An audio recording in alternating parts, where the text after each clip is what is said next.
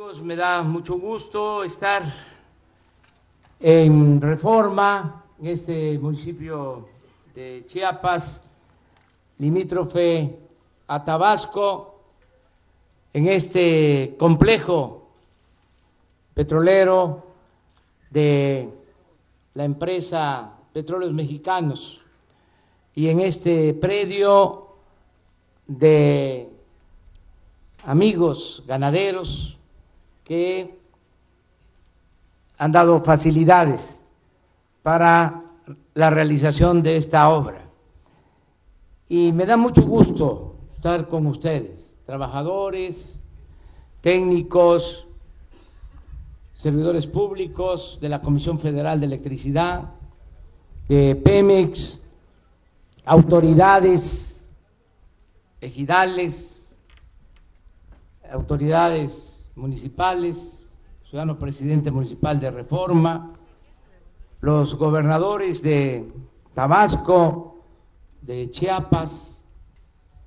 Esto que estamos presenciando el día de hoy es algo trascendente, importante, porque se va a resolver un problema sentido, una necesidad sentida que tiene que ver con el abasto del gas para el sureste y en especial para la península de Yucatán. Estamos rescatando a Pemex y a la Comisión Federal de Electricidad. Había una política contraria a lo que nosotros estamos llevando a cabo. Se apostó a minimizar, para decirlo menos, empequeñecer a Pemex y a la Comisión Federal de Electricidad. Nos dejaron la empresa petrolera en quiebra, 14 años de pérdida de producción consecutiva, 14 años de caída en la producción petrolera. Engañaron con la llamada reforma energética que iban a llegar inversiones extranjeras a raudales y que íbamos a estar produciendo para estos tiempos alrededor de 3 millones de barriles diarios. Nos dejaron una producción de un millón veinte mil barriles diarios. Al grado que por primera vez desde la expropiación petrolera se importó petróleo crudo. ¿Por qué sucedió esto? Porque no eh, pensaron en fortalecer a Pemex. La mayor parte de la inversión se hacía en donde no hay petróleo o cuesta más extraer el petróleo la mitad de la inversión en los últimos 10 años, antes de que nosotros llegáramos, se destinó al norte, a exploración, a perforación de campos petroleros en el norte y en aguas profundas, cuando todos sabemos que el petróleo está en el sureste, en tierra y en aguas someras del Golfo de México. Mala inversión, sacaron provecho las grandes empresas, sobre todo extranjeras, pero se deterioró la economía de Pemex, se afectó la hacienda pública. Por eso hubo un viraje. Dijimos, vamos a invertir en el sureste, donde está el petróleo Y eso es lo que estamos haciendo. Y hemos corrido con suerte porque los nuevos campos están eh, resultando productores de crudo de buena calidad. Y ya, por primera vez el año pasado, en 14 años, dejó de caer la producción y ya estamos aumentando la producción de petróleo. Esto nos lleva a que se está cambiando por completo la situación de bancarrota, de quiebra que tenía Pemex por una nueva realidad. Se puede medir de distintas formas. Todavía el año pasado se pagaban de intereses de deuda de Pemex 8%. Este año ya las reestructuraciones que se han hecho al 6%. Ya hay confianza en la fortaleza de Pemex, de esta empresa de la nación. Esto eh, ha sido posible porque he contado con el apoyo de Octavio Romero Oropesa, director de Pemex, que ha estado a la altura de las circunstancias. Lo mismo puedo decir de la Comisión Federal de Electricidad. También la apuesta era a dejar el mercado de la industria eléctrica a particulares. Se llegó a que los particulares abastecen el 46% de la demanda, 54% la Comisión Federal de Electricidad. Pero si nosotros no hubiésemos ganado, el plan que tenía era reducir a la Comisión Federal de Electricidad cuando mucho a un 25% de producción de energía eléctrica. Poco a poco eh, fueron dejando el mercado a las particulares y sin propósitos políticos, ideológicos, nada más utilizando el sentido común, el juicio práctico. ¿En qué se benefició el pueblo de México con esa política? Sí, en vez de bajar, aumentó el costo de la luz. Así como aumentaron el precio de las gasolinas constantemente, así se desató el aumento en el precio de la luz. Por eso se decidió cambiar no es un capricho, no es la carga ideológica, es que nosotros tenemos que buscar lo que más conviene al pueblo y a la nación. Separar lo que es el poder económico del poder político. Porque el gobierno estaba anteriormente tomado, secuestrado, al servicio de los negocios particulares y del influyentismo.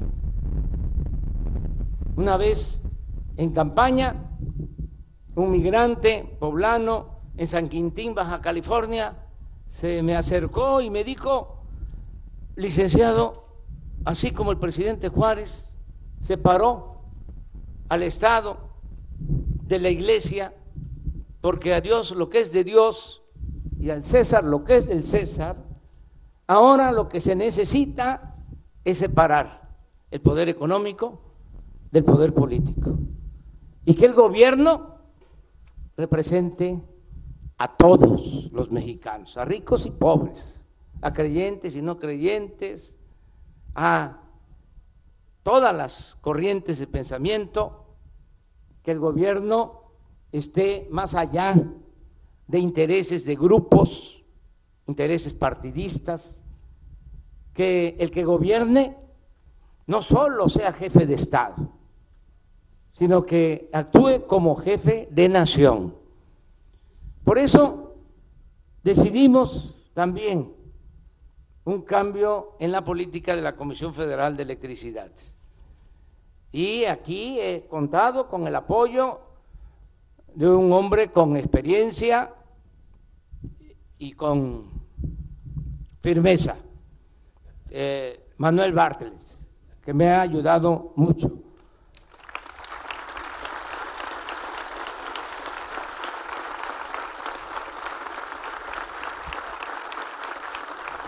A veces no les gusta la forma como se actúa en el gobierno en esta nueva etapa. Ofrecemos disculpas este, por anticipado por este nuevo estilo de gobierno. Pero eh, por la firmeza y por la integridad y por poner por delante el interés del pueblo y de la nación, se logró una buena negociación en todo lo relacionado con los gasoductos, porque los contratos que se firmaron en las pasadas administraciones, en el pasado gobierno, pues eh, no ayudaban mucho a la Comisión Federal de Electricidad. No eran eh, contratos que le permitieran salir adelante a la Comisión Federal de Electricidad. Hubo una renegociación, se redujo el costo de las tarifas para el transporte de gas y esto eh, nos permite ahora tener más holgura económica, financiera en la Comisión Federal de Electricidad y llevar a cabo estas obras. Esto que es tan importante, el conectar eh, el ducto del norte, de, Tuxpan a Cactus, con la península de Yucatán. Como aquí se mencionó, la península de Yucatán no tiene gas. El sureste no tiene el gas que necesita para su desarrollo.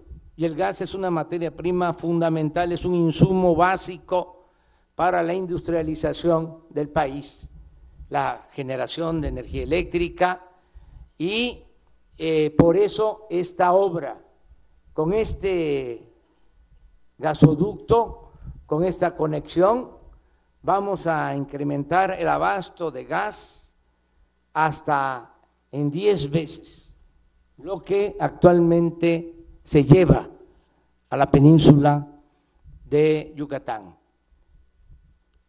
incluyendo Campeche, incluyendo Yucatán, incluyendo Quintana Roo.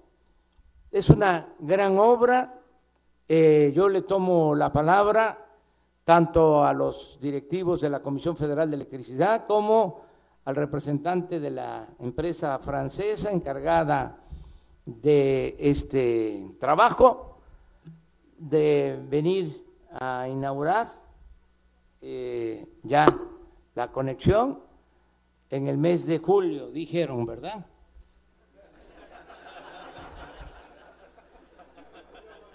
Bueno, julio, agosto.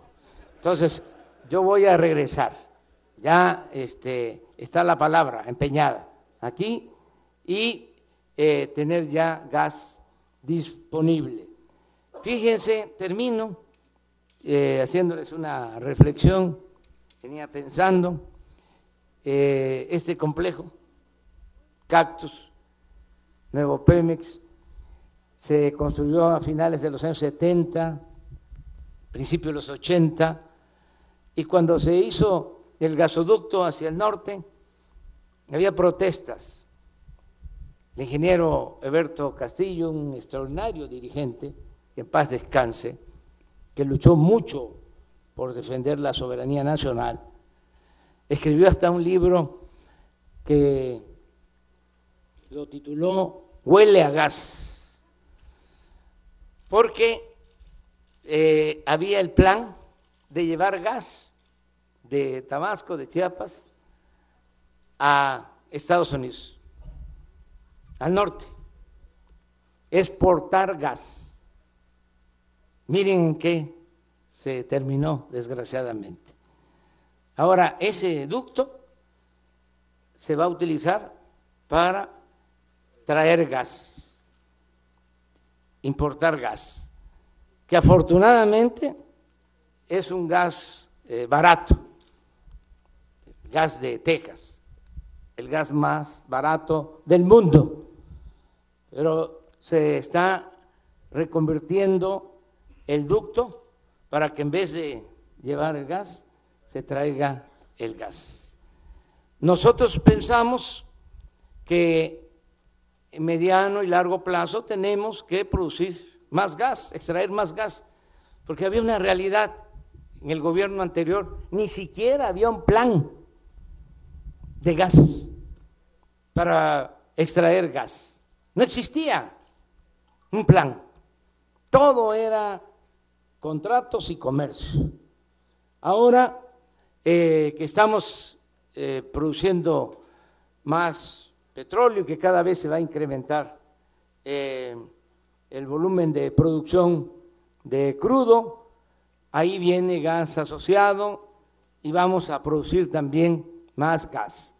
Vamos a comprar, vamos a importar gas, pero el objetivo debe ser lograr la autosuficiencia en gasolinas, en gas y desde luego en productos petroquímicos. Da mucho gusto estar aquí con ustedes, paisanas, paisanos, iniciando esta gira por el sureste. Eh, felicito a los directivos, a los servidores públicos de la Comisión Federal de Electricidad, eh, porque acaban de iniciar este eh, trabajo importantísimo. Se van a poner mañana que hablemos de este tema en Campeche y en Yucatán muy contentos porque esto va a impulsar mucho el desarrollo industrial, el desarrollo del sur-sureste. Lo que comentó aquí el liceo Bartlett es una realidad. En los últimos tiempos creció el norte, creció el Bajío, creció el centro y el sureste se quedó rezagado. Pero ya le llegó la hora al sureste. Por eso me da mucho gusto estar aquí, paisanas y paisanos. Muchas gracias.